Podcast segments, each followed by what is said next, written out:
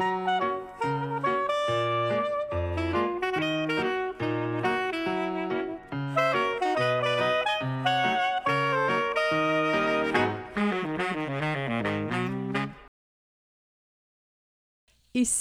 Psychobalado, un podcast pour être à la fine pointe en psychologie et en communication interpersonnelle avec les psychologues Yves Dalpé et Joanne Côté.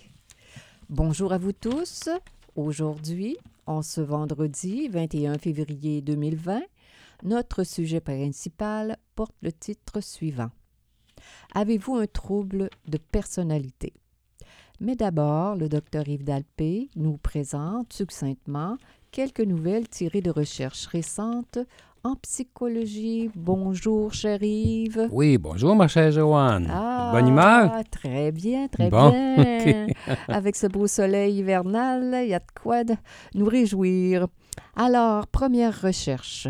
Il n'y a pas de gène de l'homosexualité. Oui, alors ça, c'est toute une question. hein. De quoi dépend l'homosexualité? Euh, c'est traité de façon différente depuis de, de nombreuses années. Heureusement. Et euh, on n'a jamais réussi à déterminer un gène de l'homosexualité. Et euh, dans la revue Sci- Science, on rapporte la plus grande recherche qui a jamais été faite sur cette question. Et on en conclut qu'il est absolument impossible, de, à l'aide de tests euh, ou de recherches génétiques, de trouver un seul, euh, euh, un seul gène, quoique il y a euh, plusieurs gènes qui peuvent quand même être associés euh, à l'homosexualité. Mais on ne peut pas jamais prédire que quelqu'un va être homosexuel à partir... En raison de, sa- sa- de de- son hérédité, de, Oui, on de sa, sa conception de ne l'hérédité. peut pas le Oui. faire euh, à date, en tout cas. C'est bien. Alors, deuxième recherche, les retombées de la dépression sur les enfants. Oui, alors quand, quand un parent est déprimé, Oui. Euh, bien, c'est entendu que euh, ça affecte les enfants plus qu'on voudrait. Hein? Ben, c'est certain. J'imagine que le parent hein, déprimé, euh, je veux dire, il n'est pas à son meilleur pour prendre soin, pour, je veux dire, oui, prendre soin de l'enfant. hein. Il, il va répondre aux besoins de l'enfant, pas parce qu'il le veut, mais en raison de son état. On sait hein, que les enfants de parents déprimés peuvent se sentir abandonnés, ainsi de suite. C'est sûr qu'ils oui. en ressentent des, des- des méfaits. Euh, dans la revue Clinical Psychological Science, euh, on rapporte une recherche qui a été faite en Europe sur 557 personnes euh, de langue française. Oui. Et puis, on dit bien que les parents déprimés, euh, on, on- on a vu là, que euh, ceux qui avaient euh, des idées de, de, de- de- se sauver de la situation, par exemple. Les enfants qui veulent se Non, les sauver? parents, les Ah, les parents, parents les qui parents qui, qui, qui, dans, qui, quand ils se sentent en pas détresse, bien, puis ouais. ils ont envie de fuir la situation, ils ont des idées de ce genre-là. Les parents qui ils sont portés, ils ont envie de, de, de négliger leur enfant et ils deviennent même violents à cause de le- leur dépression, de- du fait qu'ils sont pas bien. Alors évidemment, Mm. Mais, euh, mais, mais c'est pas tout- tout- les, toutes les personnes déprimées ah qui non, sont, je qui voudrais sont pas qu'on en, violentes, hein. non, je voudrais Et pas c'est pas. Puis il y a toute une question aussi de, de degré dans la dépression. Oui, on également. parle, on parle plus ici de ceux qui, qui, dans leur dépression, ont des idées semblables, là, tu sais, qui, qui sont, sont tellement pas bien, qui ont envie de se sauver, de, qui ont envie de d'être euh, Ailleurs. Ailleurs, de négliger. C'est, au niveau de l'idéation que ça se passe. Mais c'est sûr que les parents déprimés ont pas l'habitude de- d'être abuseurs. là. mais c'est une ce catégorie, c'est ça. Mais euh, en tout cas, il y a du risque pour les enfants dans quand les gens sont dans ces états-là. là. Malheureusement. hein. Mais bon. Dernière recherche les médias sociaux et la santé mentale. Tiens, tu parles d'un- d'un- d'une drôle d'association Ben, entre ça les revient deux. souvent, ça. Il y a beaucoup de recherches qui, va dans, qui euh, sondent cette histoire. Est-ce que le, le fait de d'être euh, de nombreuses heures devant un écran, Oui. est-ce que c'est bon ou c'est pas bon? Est-ce que, Pour la santé euh, mentale. La santé mentale, etc. Là, il y a toutes sortes de facettes à cette C'est histoire-là. vrai qu'on entend parler beaucoup dans les médias Mais, ces euh, derniers temps. Alors là, ici, il y a une recherche qui a été publiée dans le JAMA, JAMA euh, Psychiatry sur des adolescents. C'est une recherche qui a été faite euh, entre 2013 et 2016 sur, six- sur, euh, sur 6595 adolescents aux États-Unis, de, de- de l'âge de 12 à 15 ans. Puis, on- effectivement, on- euh, c'est une question de, de temps, de durée de, Exactement. de- de- de- de- devant l'écran. là. Alors, les enfants de, cet âge-là, là, qui passaient trois heures et plus par euh, jour. par jour euh, dans... euh, on ne parle pas d'écran, on parle de, de médias sociaux. hein. c'est ça la vraie euh, activité, là. Eh bien, et effectivement, ils étaient plus enclins de rapporter euh, une santé mentale... euh, Plus fragile. fragile, fragilisée. Là. Alors, Ouais. des- des- la santé mentale était affectée, effectivement. Après trois heures et plus de... Mettons sur Facebook ou pour dire quelque chose, donner un exemple. les médias textbooks, Facebook, les, euh, les, les les- textos. tout, tout ce qui existe en termes de médias sociaux. Il y, a- en a une qui aujourd'hui, là. C'est quelque Alors, chose au-delà de trois heures par oui, jour. il était... Donc, euh, c'est vrai que... faut faire attention. Ben, c'est un conseil euh, qu'on peut donner euh, à nos auditeurs euh, d'encourager, euh, euh, j'appelle ça pour encadrer nos enfants et ne pas négliger euh, cette, cette- plus On trop longtemps là-dessus. On sait qu'en général, le temps écran doit être contrôlé Exactement. euh, pour tout le monde. Exactement. Alors, euh, maintenant, on plonge dans notre euh, sujet principal. Avez-vous un trouble de personnalité? Ça, On un, a tous une personnalité, Yves. un trouble de personnalité. Ça, c'est autre chose. Alors, si je vous demande, si j'ai fait. le, le titre est un peu coquin parce que euh, si on demande à quelqu'un As-tu un trouble de personnalité? Moi, je vais répondre non. la personne va répondre non. Parce qu'en général, c'est là le point c'est qu'en général, les gens qui ont des troubles de personnalité n'en sont pas conscients et euh, ne le réalisent pas parce qu'ils n'en souffrent pas. Ils font souffrir les autres autour, mais ils n'en souffrent pas. Euh, Parce que Ouais. eux, euh, qu'est-ce qu'un trouble de personnalité? Oui. C'est c'est un- une adaptation à la vie Oui. pour contrer l'anxiété, pour contrer les, Les peurs, les, les nos- peurs, les difficultés relationnelles. Oui. Alors, la personne, défensivement, s'organise d'une façon pour euh, être... Ne pas euh, souffrir. Pour ne souffrir le moins possible. oui. Puis pour elle, c'est correct. On appelle ça... euh, Il y a un terme qui s'appelle en anglais égo-syntonique. Alors, la C'est- personne Ce sont des termes un est peu est, est bien, est bien syntonisée avec elle-même.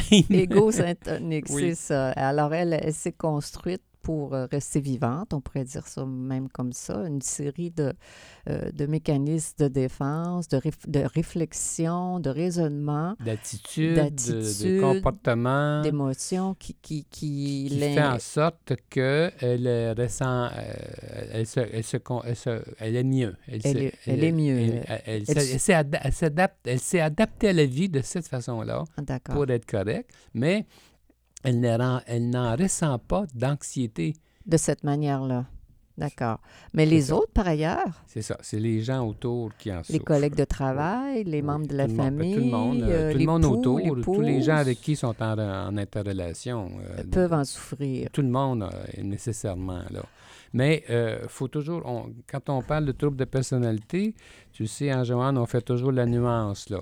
Il y a trouble de personnalité et trouble de personnalité. C'est une question de degré, évidemment. Exactement. Puis, en fait, on peut même dire que tous les troubles de personnalité donnent lieu à un- ce qu'on pourrait appeler un style de personnalité, c'est-à-dire que on peut se reconnaître dans ce genre de personnalité-là, mais sans être euh, affublé de la pathologie entre guillemets trouble. Alors ça peut être plus un style, une façon d'être qui, euh, On a, qui nous- tous, on a tous une couleur, plus, on a plus tous ou moins, c'est une, personnalité.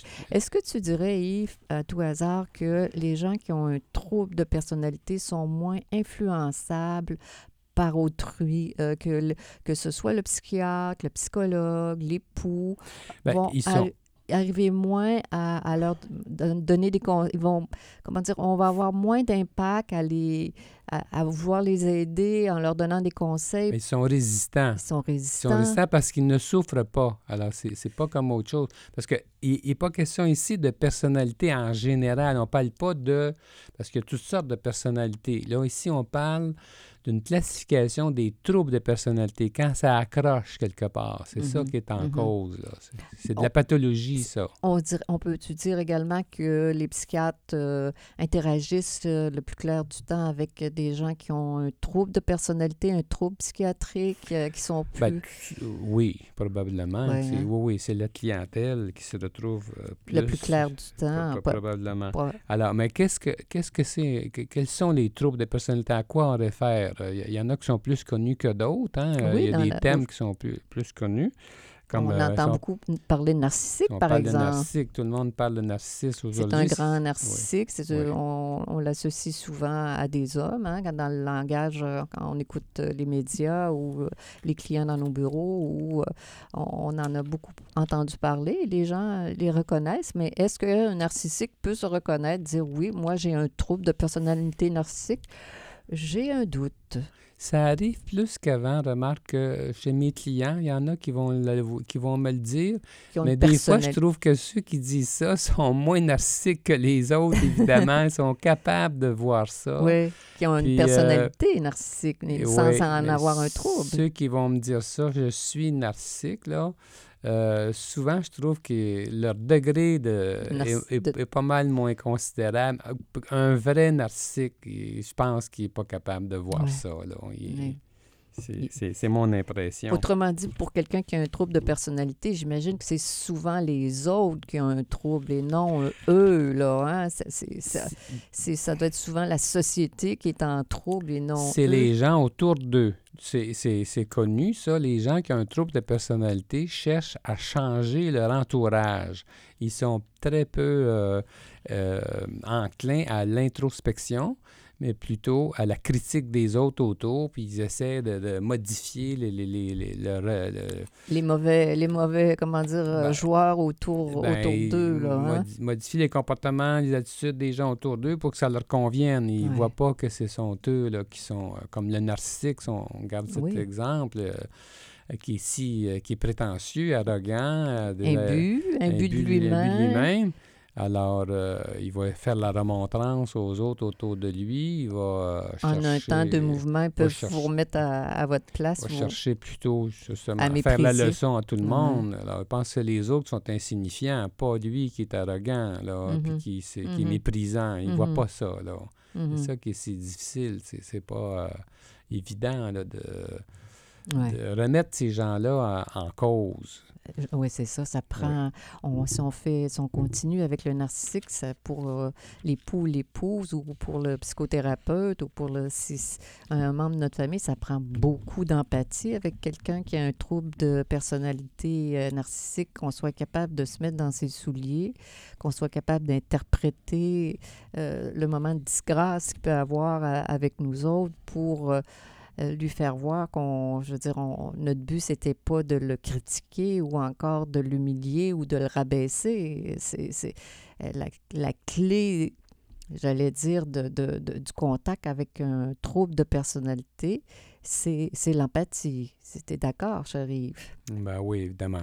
Mais si on faisait euh, le tour brièvement de, de- des différents troubles de personnalité, peut-être euh, pour que les gens, nos auditeurs sachent euh, à quoi on réfère, puis on reviendra plus précisément peut-être une autre fois. On en a déjà parlé dans d'autres podcasts, mais il y a tellement à dire, c'est tout un monde d'ailleurs. C'est très, Très riche. c'est très riche, c'est très enrichissant. Moi, ce que je trouve d'intéressant dans cette question-là, c'est que euh, le- tout le domaine de, la, de- je veux dire, de- des troubles de personnalité, là, c'est que c'est que c'est le fait que si on peut être plus conscient de nos travers, de nos failles de personnelles. nos failles, c'est sûr qu'on peut progresser. Si on connaît, par exemple, euh, de façon livresque ce que sont les troubles de personnalité, là, on a peut-être plus de chances d'avoir des petits points d'interrogation, de, de se reconnaître un peu ici et là. Et d'évoluer. Puis justement, ça peut permettre d'évoluer, de, de se remettre un peu, de se remettre en question. D'où le grand intérêt, je trouve, de- d'être plus conscient, de au moins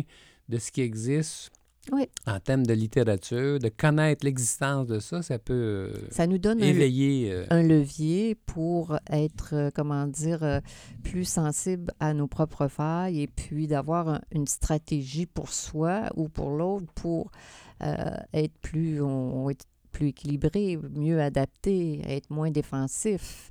Euh, c'est avoir, euh, parce qu'on sait que quelqu'un qui est narcissique, ça peut être quelqu'un qui, qui est chicanier. Alors, euh, com- com- comme on dit souvent, d'avoir un doute sur les chicanes, puis d'être capable d'aller au- au-delà de la chicane pour voir qu'est-ce que cette chicane-là induit chez, notre, chez nous à l'intérieur. Alors, si on élargit un peu, Joanne, euh, qu'est-ce que, quelles sont les sortes de troubles de personnalité? Là, hein? Alors, Euh, Narcissique, on, les gens na- connaissent bien. Il y, a, il y a différentes classes, narcissique, euh, Borderline, borderline, euh, euh, paranoïaque, paranoïaque, euh, antisocial, quelqu'un obsessif, les obsession- obsessionnel obsessionnels compulsif. compulsifs, les schizoïdes, les évitants, les schizotypiques, euh, les, les passifs les agressifs. passifs agressifs, les déprimés de façon chronique aussi, ça en est un trouble de personnalité. Des Ouais. gens qui sont déprimés, c'est- leur personnalité, ils sont, tout- sont malheureux foncièrement. Ouais. le- pas- ils Négatif, sont pas en dépression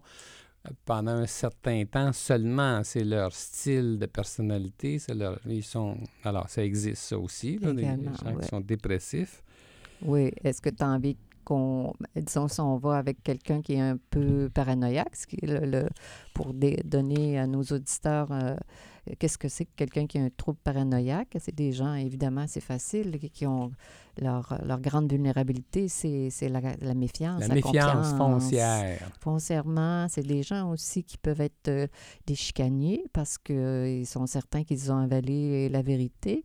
En fait, ils se sentent euh, parfois méprisés. euh, ils assument que les autres veulent les, euh, les, les- les- diminuer, les humilier sans, sans, preuve. C'est la méfiance qui est souvent au, au cœur des conflits.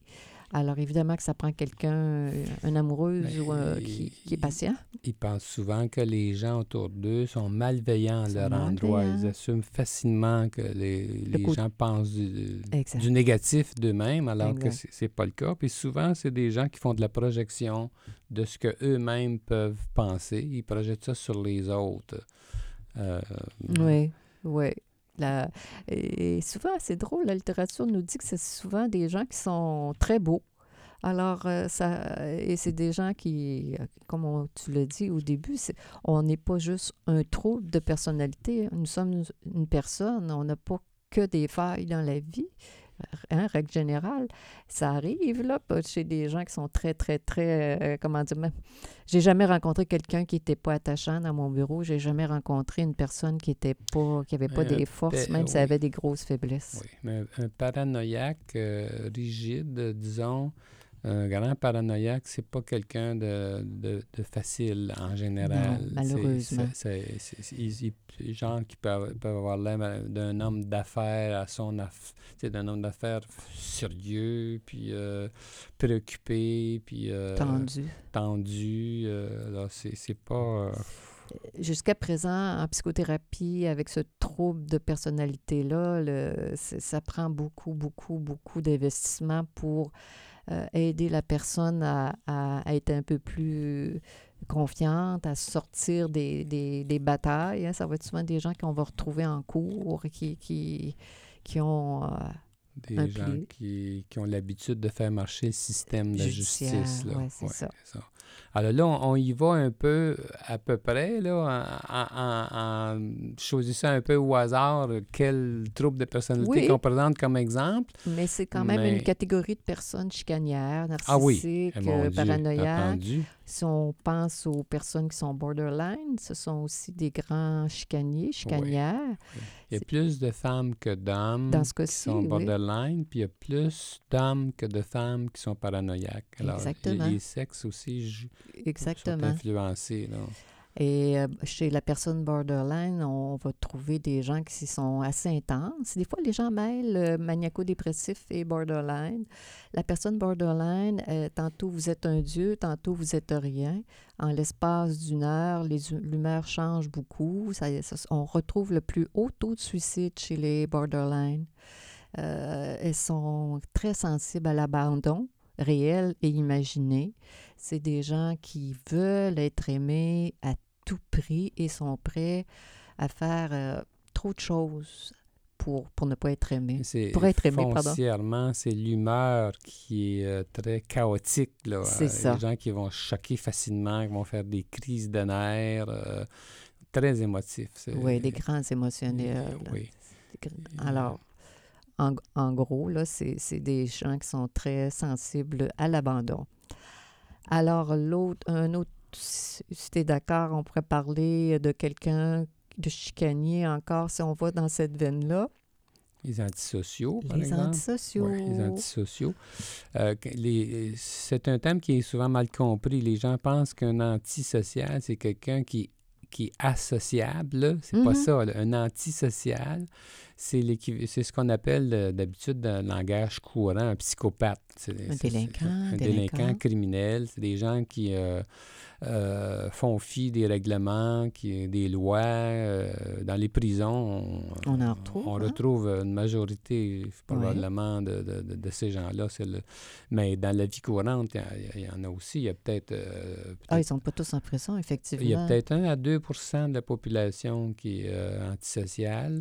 Alors donc, c'est un état d'esprit qui fait en sorte que la personne va transcender les lois, va faire ses propres lois, va... euh, puis sur le plan de l'amour, souvent, c'est des gens qui exploitent, euh, évidemment, Autrui. leur conjointe, parce que la plupart, c'est des hommes euh, qui sont comme ça. Des grands séducteurs. euh, oui, c'est ben ça, c'est c'est intéressant à savoir, parce qu'ils ils passent souvent inaperçus, les antisociaux, Je suis d'accord. parce qu'ils sont très séducteurs, sont très charmants, euh, ils savent quoi dire, ils savent comment se présenter, souriants et tout, alors euh, on Beaucoup ne s'en rend pas compte. Beaucoup de compétences au niveau interpersonnel. hein. Énormément que- pour manipuler. Le but, c'est c'est pas pour te faire plaisir, mais c'est pour t'exploiter au C'est final. ça, hein. c'est ça le problème. C'est des gens qui ont l'air social, mais on dit que ce sont des loups solitaires. Ils sont en groupe pour oui. arriver à leur but. Oui.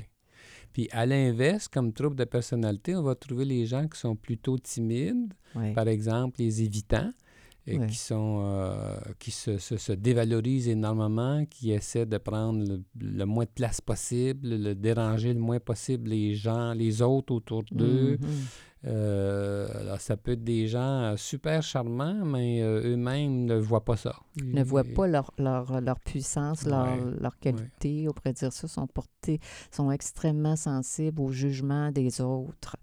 Euh, c'est des gens qui aimeraient faire partie de la gang, je veux dire ça comme ça, mais qui sont timides. là. Une fois qu'ils se sentent acceptés par euh, la Mhm. gang pour dire quelque chose, là, ils, ont- ils vont, ils vont développer de l'aisance, ils vont développer, on va voir leur puissance, etc. Ils Ils sont peuvent être tellement timides que euh, tellement impressionnés par les rencontres interpersonnelles que, euh, par exemple, ça m'est arrivé d'avoir des clients invitants qui m'ont révélé que avant une première entrevue avec moi, ils avaient restitué, ils avaient mal dormi. Autrement dit, la- ça, demande une somme, ça leur demande une somme colossale d'énergie d'interagir avec les personnes humaines parce qu'ils sont trop sensibles à l'évaluation, au rejet, au rejet, la peur de ne pas faire l'affaire. la peur de ne pas être à la hauteur, un peu comme le narcissique. Dans le fond, on a peur de... Mais la, la différence, c'est qu'ils ne savent pas, le Oui. narcissique. Puis il y a une autre personnalité qui ressemble, mais qui est différente quand même, qu'on appelle le schizoïde. Souvent, les gens pensent, quand on parle de schizoïde, qu'il est question de Schizophrène. C'est pas ça. C'est quelqu'un, c'est un autre trouble de personnalité qui, de- qui euh, amène la personne à être plus solitaire.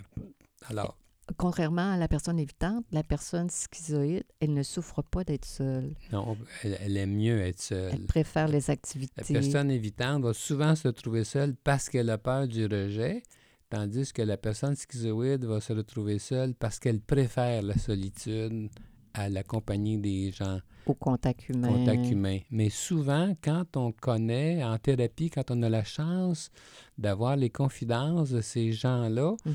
on réalise que ce sont des personnes qui sont extrêmement sensibles au fond. Mm. Puis dans le fond, ils choisissent le retrait comme ça parce que les relations interpersonnelles le- le- le- les font trop souffrir. Alors, leur façon à eux d'éviter de souffrir, c'est de se retirer, puis même de ne plus se sentir, ne, ne- ne réalisent pas eux-mêmes. de ne pas être en contact avec leurs propres euh, émotions, on pourrait dire ça, à la rigueur. C'est Oui. une très C'est ça. Une manière de se protéger des émotions, c'est de rester en- dans, dans la solitude, mais à, à trop y rester dans la solitude, le danger qui les guette, évidemment, c'est la dépression. Hein, c'est des gens qui, qui, qui, qui aussi, selon la littérature, qui peuvent aussi faire des dépressions. Alors, je vois, Joanne, qu'on Ah. a déjà, euh, on est déjà rendu à la fin. Ce qu'on fera, euh, peut-être les prochaines semaines, une prochaine fois, on pourra parler des, des, des pairages qu'on rencontre typiquement. Au niveau En conjugal. au niveau conjugal, il y a, il y a des types, de, des troubles de personnalité qui vont... euh, qui vont s'attirer l'un à l'autre. oui. Alors, ça sera le- peut-être le, la C'est intéressant. Oui, bon.